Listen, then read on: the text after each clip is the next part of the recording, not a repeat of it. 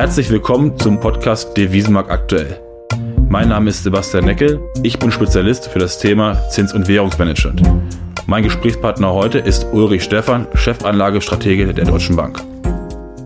Schön, dass Sie wieder dabei sind und mit uns die 30. Folge des Devisenmarkt aktuell Podcasts feiern wollen. Auch viele interessante Themen haben wir mitgebracht. Deutschland, Aufschwung, Abschwung, wo geht es hin? Der US-Wahlkampf, es wird knapper und enger. Großbritannien, Boris Johnson setzt den 15. Oktober als Deadline für ein Abkommen. Was passiert danach? Südafrika, ein Land, was relativ dicht am Abgrund steht. Gibt es überhaupt noch Mittel, da aus der Krise wieder rauszukommen? Und ganz zum Schluss, Russland, überraschend gut durch die Krise bislang gekommen. Ja, Uli, ich habe das äh, gerade schon gesagt, Jubiläumsfeier von uns heute, der 30. Podcast, äh, geführt äh, die Hälfte aus dem Homeoffice heraus. Ähm, aber ich denke, bislang haben wir wirklich das äh, uns ganz gut ausgetauscht. Auch heute haben wir ein Thema, äh, und lass es bitte mit Deutschland anfangen. Der Export in Deutschland ist im Juli nur um 4,7 Prozent äh, gestiegen, in Anführungszeichen nur um 4,7 Prozent. Das war unterhalb der Erwartungen, nachdem der Vormonat ja doch relativ kräftig um fast 15 Prozent gestiegen ist. Ähm, schwächt sich der Aufschwung so ein bisschen ab. Und du hattest ja ähm, vor ein paar Folgen auch immer von der V-Formation des wirtschaftlichen Aufschwungs in Deutschland gesprochen. Verflacht sich das V? Ja, das ist eine ausgesprochen gute Frage. Ich würde da noch nicht von einem Datenpunkt äh, direkt Rückschlüsse äh, ziehen wollen. Wir haben natürlich einen Anstieg der Infektionszahlen insgesamt in Deutschland, aber auch in vielen anderen Ländern. Ähm, und das wirkt natürlich dann auf die Wirtschaft. Ich glaube, wichtig äh, zu verstehen ist, dass wir den großen Rückgang gesehen haben im April und Mai, vor allen Dingen im April des zweiten Quartals und seitdem erholen. Und natürlich ist die Erholung dann am Anfang schneller, wenn wir von null äh, sozusagen erste Produktion, erste Einkäufe, erste Menschen in äh, Restaurants etc. etc. wieder haben ähm, und wird dann etwas flacher. Also insofern würde ich tatsächlich, wenn ich auf die kurze Frist gehe, also jeweils Monat mit dem Vormonat vergleiche oder Quartal mit Quartal von einem, weiterhin von einem V ausgehen. Das V mag ein bisschen auf der rechten Seite länger gezogen sein, das gebe ich gerne zu auf der, in einer Jahresbetrachtung sind wir natürlich nicht bei einem V. Also wir werden sicherlich länger brauchen ähm, als dieses Jahr und äh, wahrscheinlich auch noch das nächste Jahr, um wieder auf den Stand von 2000 19 äh, zu kommen. Also insofern ist diese Frage der Buchstaben eine, die man, glaube ich, auch mit dem Zeithorizont beantworten muss. Und äh, natürlich ist es so, dass die Dynamik des Aufschwungs äh, dann auch immer weiter nachlässt. Es muss ja auch so sein, je mehr man eben in die Öffnungen hineingeht. Wir müssen den Aufschwung angucken. Jetzt hast du angesprochen, wir sehen wieder steigende Zahlen die natürlich auch vielleicht so ein bisschen das abbremsen können. Jetzt haben wir in Spanien beispielsweise doch relativ stark ansteigende Neuerkrankungen, äh, Corona-Zahlen. Welche Auswirkungen hat das auf die spanische Wirtschaft? Ja, natürlich verheerende, weil die spanische Wirtschaft äh, mit äh, deutlich über zehn Prozent äh, am Tourismus hängt. Ähm, und wenn der eben quasi nicht stattfindet, dann bedeuten das natürlich gravierende Einbußen. Ähm, also diese Lockdowns und die Corona-Pandemie, die eben immer noch nicht zu Ende ist. Ähm, und wir haben ja auch nach wie vor kein Medikament und keine Impfung, führt natürlich dazu, dass die ökonomischen Kosten schon sehr hoch sind. Ähm, ich will das gar nicht verurteilen, das äh, macht natürlich alles Sinn vor dem Hintergrund der äh, gesundheitlichen Aspekte. Ähm, aber gerade solche Länder wie Spanien, jetzt auch zuletzt wieder Frankreich, in denen die Zahlen nach oben gehen, sind dann natürlich doch stark negativ betroffen. Du hast ja auch immer wieder gesagt, dass du davon ausgehst, dass Deutschland relativ gut durch die Krise kommen wird. Wenn wir einen Blick auf die Europäische Union haben, welches weitere Land würdest du sagen, wird auch relativ, Anführungszeichen, gut durch die Krise kommen?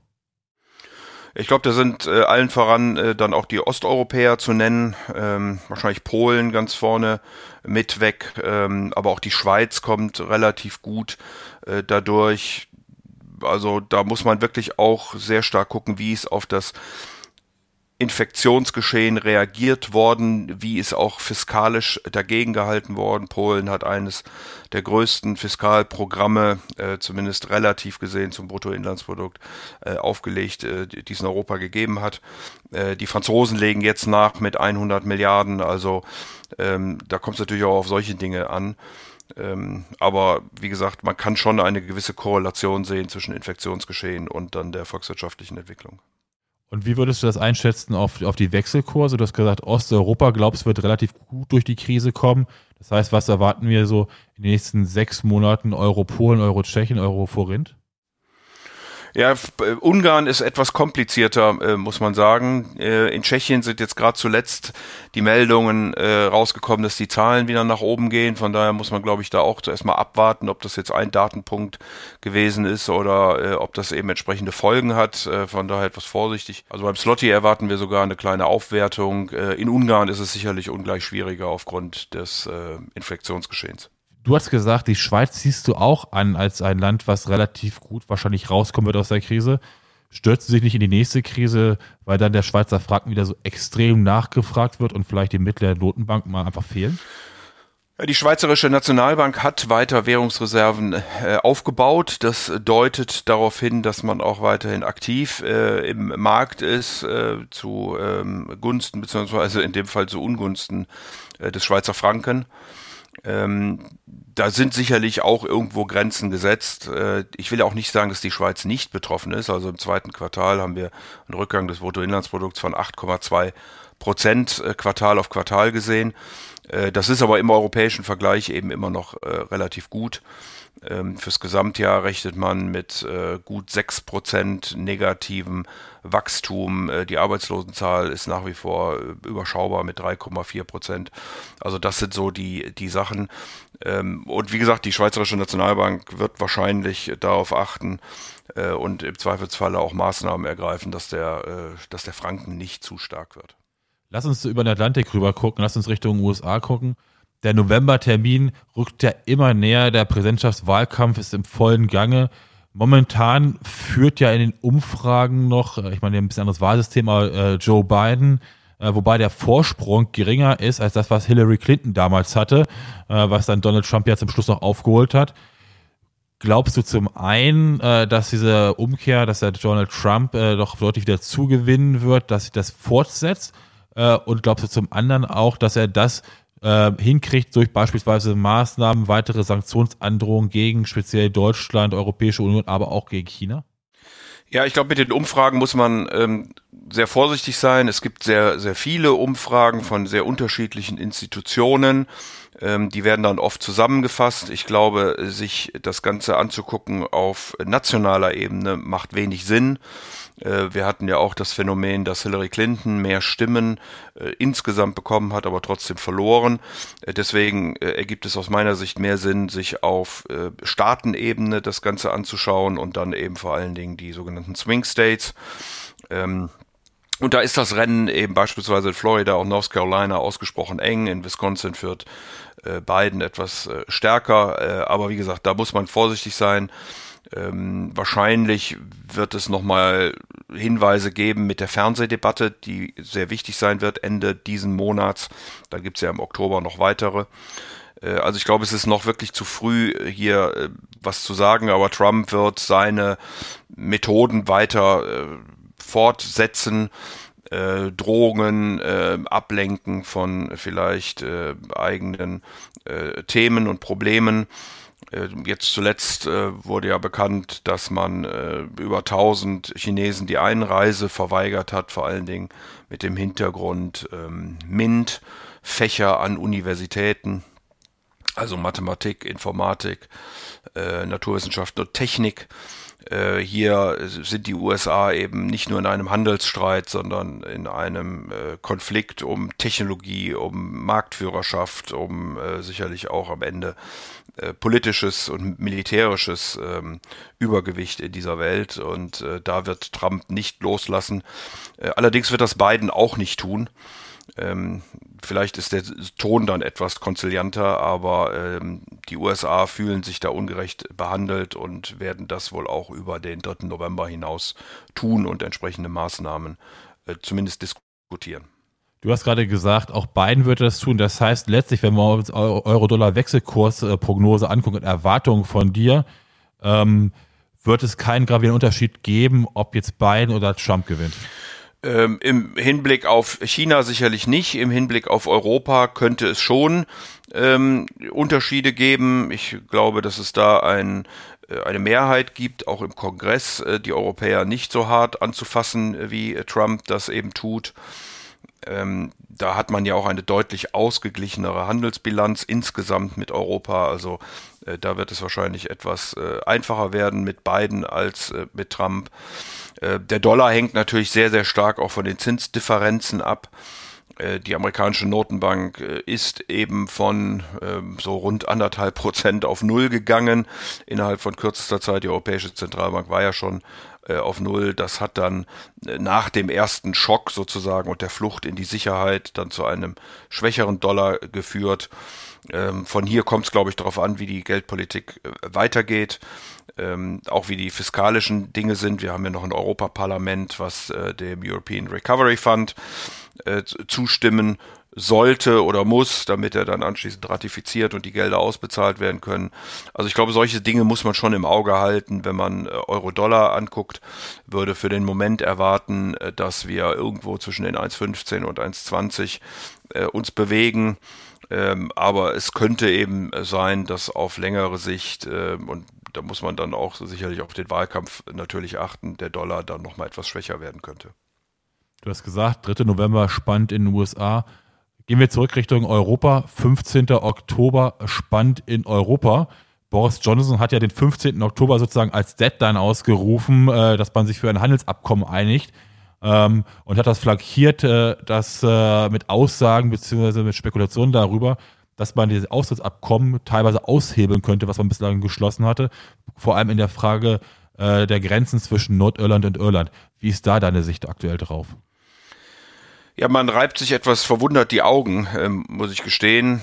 Der, der Brexit kam ja schon überraschend. Ähm, das Ergebnis war knapp, aber offensichtlich hatte man da auch in Umfragen eben ähm, das Land in Anführungsstrichen äh, vergessen, hatte sich sehr stark auf, auf, auf London äh, kapriziert. Ähm, seitdem werden die Verhandlungen eigentlich immer äh, nebulöser. Ähm, man hat sich nicht geeinigt. Äh, es ist immer wieder davor gewarnt worden, sowohl von europäischer wie auch von britischer Seite, dass hier keine Fortschritte erzielt worden sind. Boris Johnson äh, hat äh, Druck gemacht, eigentlich von Anfang an, auch Daten gesetzt. Äh, da gab es auch schon mal eins im Juni, im Juli. Äh, das ist dann auch verstrichen. Also mal gucken, wie ernst man jetzt dieses nehmen muss. Aber Fakt ist, äh, dass es einen Gesetzentwurf gibt, der ähm, eben Änderungen am bisher vereinbarten Agreement vorsieht, und zwar vor allen Dingen, was die irische Grenze angeht. Hier äh, hat sich ja vor allen Dingen die Unionisten in äh, Nordirland äh, ausgegrenzt gefühlt, weil man die Grenze in die nordirische See gelegt hat. Das will man jetzt äh, korrigieren. Boris Johnson hat nochmal darauf hingewiesen, dass das Wichtigste für ihn die Einigkeit des Königreichs plus äh, das äh, Karfreitagsabkommen in äh, Nordirland sind. Äh, und vor diesem Hintergrund eben diese Änderung, äh, die ist sowohl in Großbritannien wie auch in Europa doch mit einigem Kopfschütteln ähm, aufgenommen worden, weil, wie gesagt, da hat man sich ja mal überhaupt auf etwas geeinigt, äh, neben vielen Dingen, auf die man sich nicht geeinigt hat. Und auch das wird jetzt wieder in Frage gestellt. Das Risiko eines harten Brexit, muss man sagen, steigt ähm, von Tag zu Tag und diese Aktionen, äh, wie diese Gesetzesentwürfe, mal gucken, ob es denn dann verabschiedet wird, äh, helfen an der Situation, glaube ich, eher nicht. Aber müssen nicht die Europäer auch, oder beziehungsweise die Europäische Union ähm, bis zum 15. Oktober auch mal Klarheit sagen, wie sie es weiter machen wollen. Weil ich meine, es muss ja auch noch über die Parlamente ratifiziert werden, ein mögliches äh, Abkommen. Die Zeit läuft einfach weg. Ja, die Zeit läuft einfach weg. Die Europäer haben natürlich ein, eine grundsätzliche Einigung und beziehen sich darauf und sagen, äh, anhand dieser grundsätzlichen Einigung wollen wir hier weiter verhandeln. Ähm, und wenn die äh, grundsätzlich dann wieder in Frage gestellt wird, dann gibt es eben tatsächlich Stimmen äh, aus der Europäischen Kommission, die sagen, äh, möglicherweise macht es überhaupt keinen Sinn mehr weiter zu verhandeln. Ähm, also es ist eine verfahrene, eine schwierige Situation ähm, und ich kann im Moment nicht erkennen, wie die wirklich gelöst werden soll. Will nicht ausschließen, dass das passiert, aber es sieht im Moment sehr unangenehm aus. Man sieht das ja auch daran, dass äh, Schottland äh, mit Nicola Sturgeon. Ähm, dabei ist auch wieder ein weiteres Referendum für eine Unabhängigkeit Schottlands anzustreben, weil man eben äh, auch hier zur Kenntnis nimmt, dass das, was äh, in England, in London von Boris Johnson vorangetrieben wird, ähm, sicherlich nicht zu einem guten Verhältnis zur Europäischen Union führen wird. Schwierige Situation gibt es auch in Südafrika. Wenn wir uns das angucken, dass das äh, Bruttoinlandsprodukt zum vierten Mal in Folge rückgängig ist, äh, im zweiten Quartal analysiert um 51 Prozent eingebrochen, ähm, die fiskalpolitischen Möglichkeiten relativ überschaubar sind, die Wirtschaft natürlich auch immer wieder zu kämpfen hat mit beispielsweise Stromausfällen, ähm, muss die Notenbank härter jetzt eingreifen in Südafrika und hat sie überhaupt Mittel?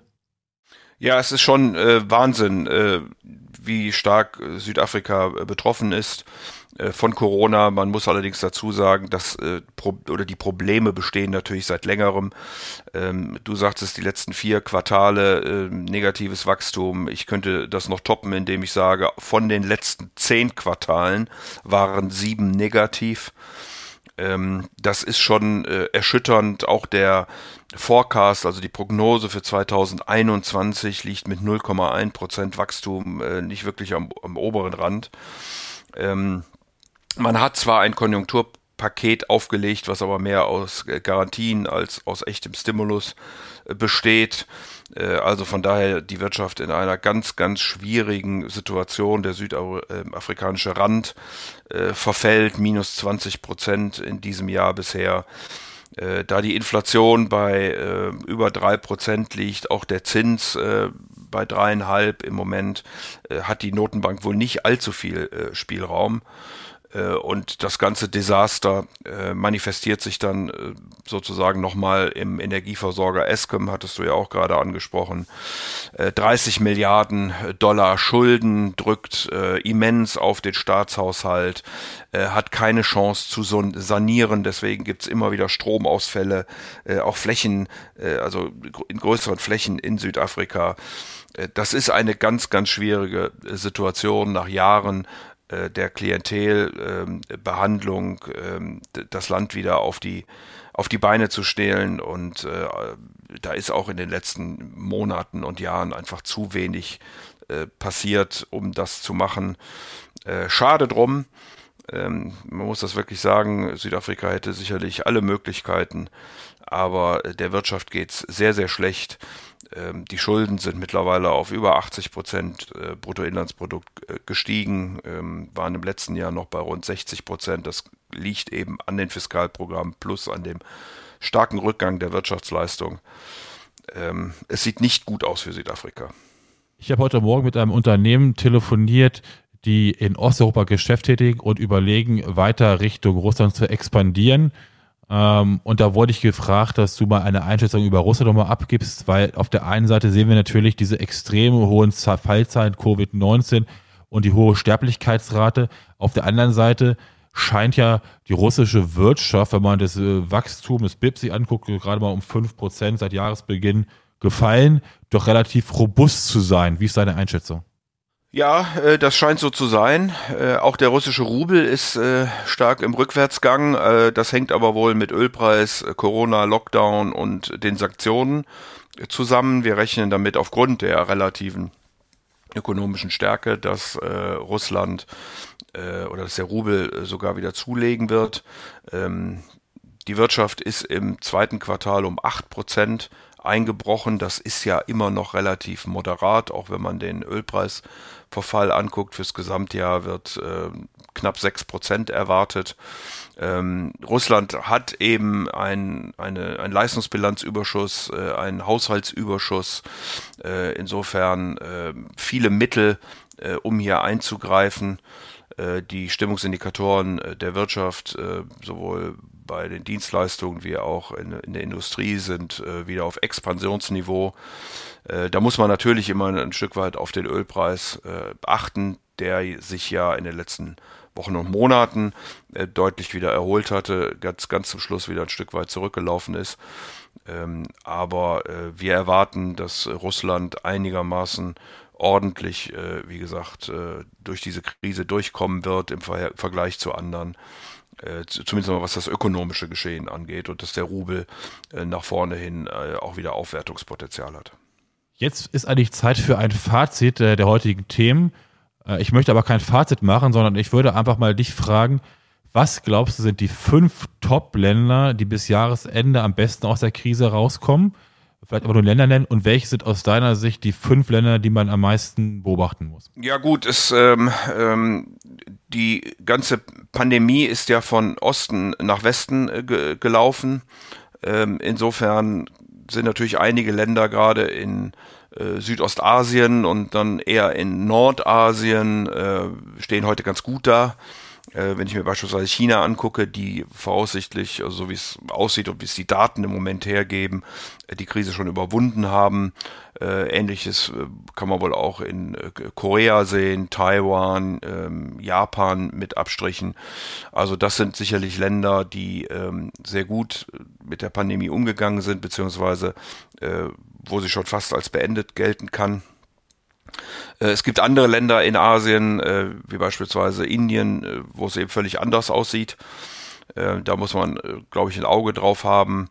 Europa mit Spanien, Italien ähm, ist sicherlich auch kritisch, vor allen Dingen hier mit dem Hinblick auf Europaparlament und Recovery Fund, wenn ich nach Italien gucke, vom Pandemiegeschehen sicherlich eher in Spanien.